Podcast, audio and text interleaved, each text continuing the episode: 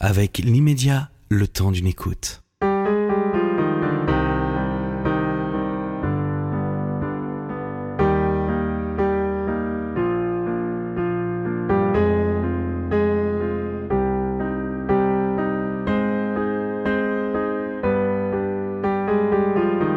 Rebecca Benamou, bonjour. Bonjour. Vous avez écrit euh, Les habitués du temps suspendus aux éditions Fayard, c'est votre deuxième roman? Premier. Premier roman, mais sur l'Ukraine, alors vous me parliez tout à l'heure. C'est un récit euh, biographique. D'accord, un récit biographique, mais ça, c'est ce que c'est ré- un récit biographique C'est inspiré de faits réels, on va On va en parler tout à l'heure. Moi, déjà, comme tout bon euh, animateur, j'ai pas lu votre livre. Hein, bah ouais, j'ai lu que simplement la quatrième de couverture parce que le reste m'ennuyait. Pas grave, Euh, elle est très complète. Ah ouais, et j'imagine. D'ailleurs, il y a quelque chose qui m'a qui m'a marqué, c'est euh, inspiré de la vie du grand-père de l'auteur, qui a un jour quitté l'Algérie. Alors déjà, il y a auteur, il y a un E, et Algérie aussi. J'ai pas compris. Bah, auteur E, vous avez une femme en face de vous. Ah bon, Ah d'accord. Et, l'Algérie, c'est l'orthographe. Ah mince alors, donc du coup je suis pas au courant. Et, et d'ailleurs, euh, euh, à ce propos, ce livre raconte donc le parcours du vieux Salomon. Le vieux Salomon, c'est qui pour vous? C'est un personnage que j'ai créé euh, en m'inspirant de mon grand-père. D'accord. Il s'appelait Salomon? Il s'appelait David. Il s'appelait David. Mais d'ailleurs, euh, le père de Salomon s'appelle David. Oui, c'est exact. Donc vous voyez que j'ai bien lu votre livre. Oui, j'en doutais pas. Euh, D'ailleurs, c'est Salomon qui traverse à la fois le temps et la Méditerranée. C'est ça, Qui exactement. pour arriver où exactement? Parce qu'il a plusieurs destinations, ce Salomon. D'abord, il, il vient de Oran, si j'ai bien compris. Un peu à côté d'Oran. Ensuite, il arrive à Oran, la merveilleuse, c'est comme ça que vous la citez. La ça radieuse. La ouais, radieuse, mais ouais. ça reste Je la surnomme en fait. Oui, la radieuse, en fait, il n'y a jamais le mot Oran. Non, il n'y a jamais le nom de la ville qui est cité parce que, euh, en fait, j'avais envie de raconter l'Algérie tout en faisant un détour. Euh, parce que moi, c'est vraiment des souvenirs qu'on m'a transmis, mais sans jamais la nommer, sans jamais nommer la ville, ou en tout cas pas très souvent. Et donc, j'avais envie de raconter cette histoire euh, en surnommant la ville et pas en la nommant. D'accord. Et, et- et là-dessus, vous partez, euh, euh, vous partez en Italie, on part euh, aussi en Espagne, on suit le débarquement euh, de la part des Américains. hein. On, on arrive, je, je raconte un peu l'histoire comme telle que je l'ai vécue. C'est quelqu'un qui a reçu, une- on part d'une montre et on finit sur une montre. D'ailleurs, c'est fait exprès ou pas? C'est fait exprès parce que cette montre, elle a existé, elle est dans, dans ma famille depuis des générations et j'avais envie en fait euh, d'utiliser euh, cet objet pour euh, parler du temps qui passe. Et comme c'est une montre qui a été transmise de génération en génération depuis longtemps, bah, j'avais envie de, voilà, de commencer et de terminer par ce- cet objet de transmission. Et le temps pour vous, qu'est-ce que ça veut dire? Bah, en l'occurrence, euh, c'était très difficile de, de le définir dans ce roman-là parce que je raconte le, la vie d'un homme inspiré de mon grand-père des années 20 jusqu'à quasiment jusqu'à nos jours.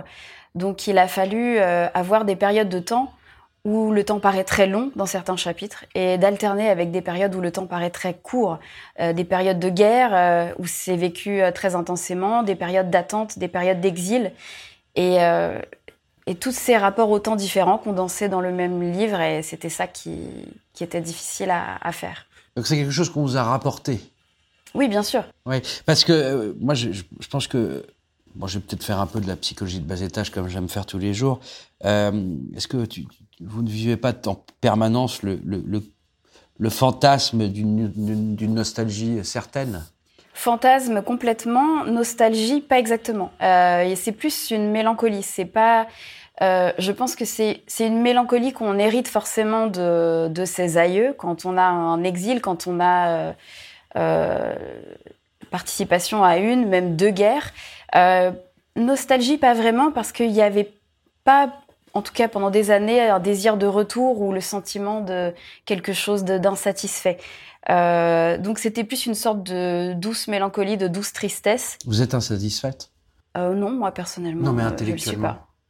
Intellectuellement Ouais. insatisfaite? Moi, je trouve que vous Non, êtes un peu. pas ce sentiment-là. Bah, à travers votre roman, quand je lis, parce qu'il y a quand même une, une nostalgie du, du temps passé, même les odeurs, euh, les côtes italiennes, tout ça, même euh, euh, tout ce qu'on tout ce qu'on peut lire. Je trouve qu'il y a une forme de, de nostalgie permanente chez vous euh, avec le temps présent et le temps passé. D'ailleurs, même l'endroit préféré de Salomon, c'est le temps suspendu.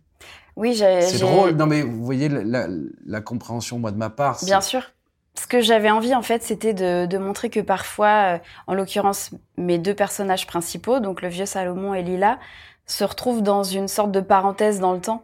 C'est-à-dire que euh, l'un a le fantasme d'un pays qu'il n'a pas revu depuis 60 ans, et l'autre a le fantasme d'un pays dans lequel elle a jamais mis les pieds.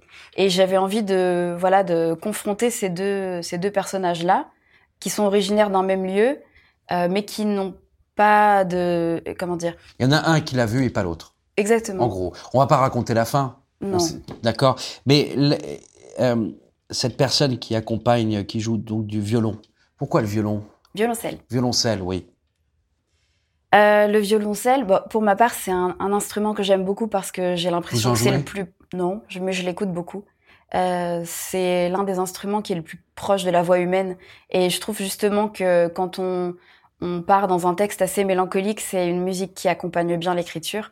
Et euh, j'avais envie, voilà, de mettre en scène euh, une musicienne. Et quelle musique vous a accompagné en, durant l'écriture de ce roman? Bah, En l'occurrence, euh, beaucoup celles dont je parle dans le roman, donc oui. euh, des, des musiques de Bach. De Brahms Et aussi. mais Moi, en l'occurrence, plutôt des airs Bach. de Brahms. Oui, je sais, vous parlez Ouais. souvent. Bach revient régulièrement. Ouais. Même le jazz revient régulièrement aussi.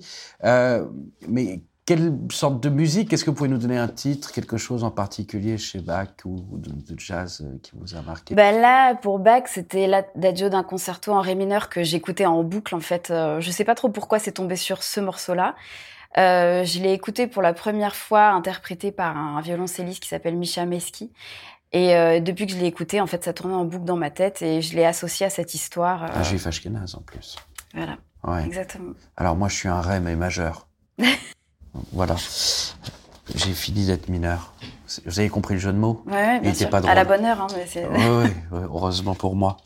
Euh, c'est marrant parce que euh, il y a des endroits et, et les chemins que vous que parcourent vos protagonistes, ils ont toujours des objets sur eux qui sont un peu les mêmes. Euh, la notion du, de temps est dans chacun de vos protagonistes est très très important. J'aimerais savoir votre rapport avec le temps vous-même? Bah, moi, contrairement à, aux personnages euh, que je décris dans ce livre, je me sens pas euh, coincée dans une sorte de nostalgie ou de. Mais ça, on l'a déjà de- évoqué, mais le temps pour parenthèse. vous aujourd'hui, même en dehors du roman? Oui, bah, c'est-à-dire que je me sens pas coincée dans le passé, comme euh, Ouais? mon personnage.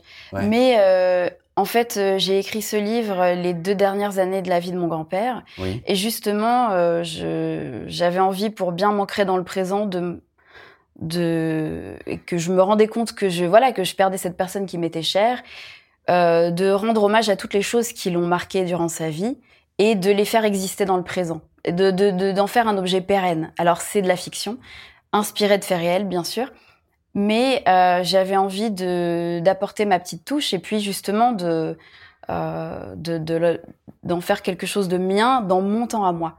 Euh, donc voilà, c'est peut-être le lien que j'ai avec le temps euh, par rapport à ce livre-là. Parce que d'un point de vue historique, il y a quelques petites imprécisions, notamment sur la montée des Américains en Italie.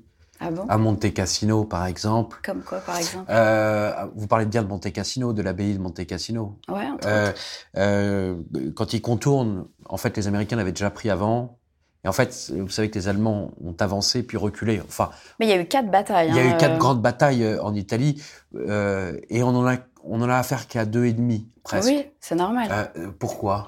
Bah, parce que, vous savez, moi, mon activité à la base, c'est journaliste. Voilà, et c'est ça qui me, qui me surprenait, c'est que je m'attendais à quelque chose d'un peu plus, peut-être un peu plus détaillé, un peu plus historique, et à revivre aussi du votre passé, hein, euh, à votre passé, et, et ça, ça m'a surpris.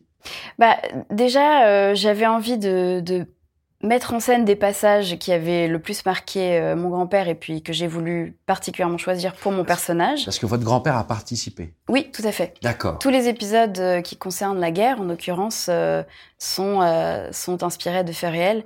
Mon grand-père a participé à la bataille de Monte Cassino. Il a été avant ça interné dans un camp pour les militaires français qui étaient juifs. Et puis après, il débarquait en Alsace et ensuite en Allemagne, ce dont je ne parle pas dans, le livre. Dans le livre. Voilà. Donc ce sont des, des bribes en fait de vécu, des passages, euh, des extraits en fait de, on va dire de, de, de ce- ces années militaires.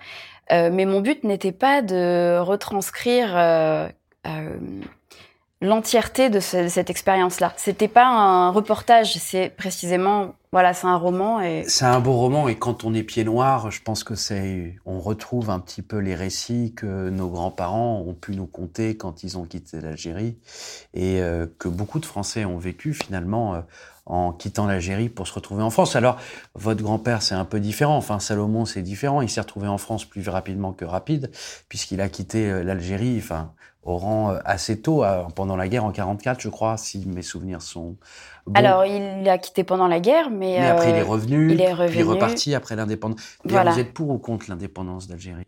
Bah évidemment pour.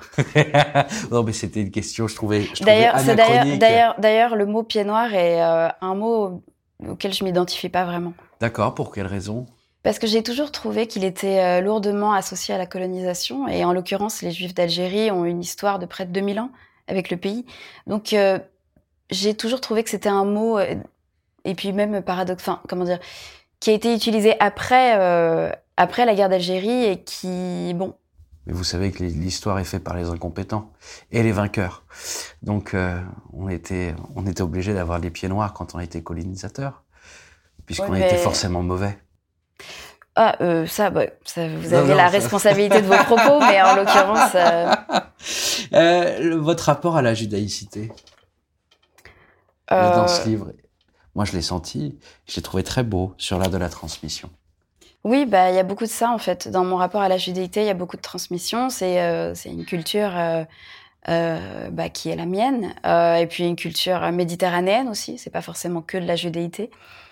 Donc les deux s'entrelacent un petit peu dans ce que j'ai reçu en héritage, et évidemment j'ai essayé de- d'en parler un peu dans le livre à travers euh, la langue, le judéo-arabe, le judéo-espagnol, à travers la cuisine, les odeurs, à travers euh, les paysages qu'on m'a décrits et qu'on m'a transmis, mais que je n'ai jamais vus.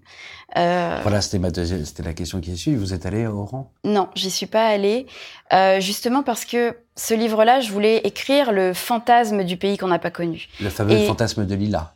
En, en l'occurrence, oui. Et, euh, et je me suis dit, euh, si je vais en Algérie pendant que je l'écris, j'écrirai pas le même livre. Euh, et euh, donc, euh, j'ambitionne d'y aller très prochainement. Euh, mais je voulais pas y aller avant d'avoir fini ce livre. Le prochain livre parlera de quoi? Ah bah, je peux pas vous le dire. Vous avez déjà une idée? Ouais, je travaille déjà dessus. Il n'y a pas un petit indice? C'est plus, on va dire, inspiré de mes années universitaires. J'ai vécu sept ans à Londres. Et on va dire que ça a des chances de tourner autour de ces années-là. D'accord. Parce que vous avez vécu euh, quelques années à Londres, donc pendant cette année, vous aviez vécu des choses un peu surprenantes Oui, euh, mais j'avais envie de, d'inspirer, de m'inspirer, en tout cas de ces années-là, pour euh, créer une autre fiction. Il paraît qu'il faut vous suivre. D'après euh, Vogue, le magazine Vogue, euh, voilà, il faut absolument une fille, une histoire insolente, euh, du rouge à lèvres. Euh, on a quelque chose. euh, il nous dit su- Alors, moi, je vous ai suivi et je continuerai à vous suivre. Euh, Rebecca Benamou, je rappelle que votre, c'est votre premier roman, Les Habitués du temps suspendu aux éditions Fayard. Je vous remercie euh, d'être venu. Merci de m'avoir invité. Oui, vous me le dites toujours, même à la fin. Mes questions n'étaient pas trop intellectuellement délinquantes. Euh, non, ça va, ça va. En tout cas, ne nous suivez plus, ne nous écoutez plus, lisez le livre et euh, surtout ne revenez pas m'écouter. Merci, au revoir et à la prochaine.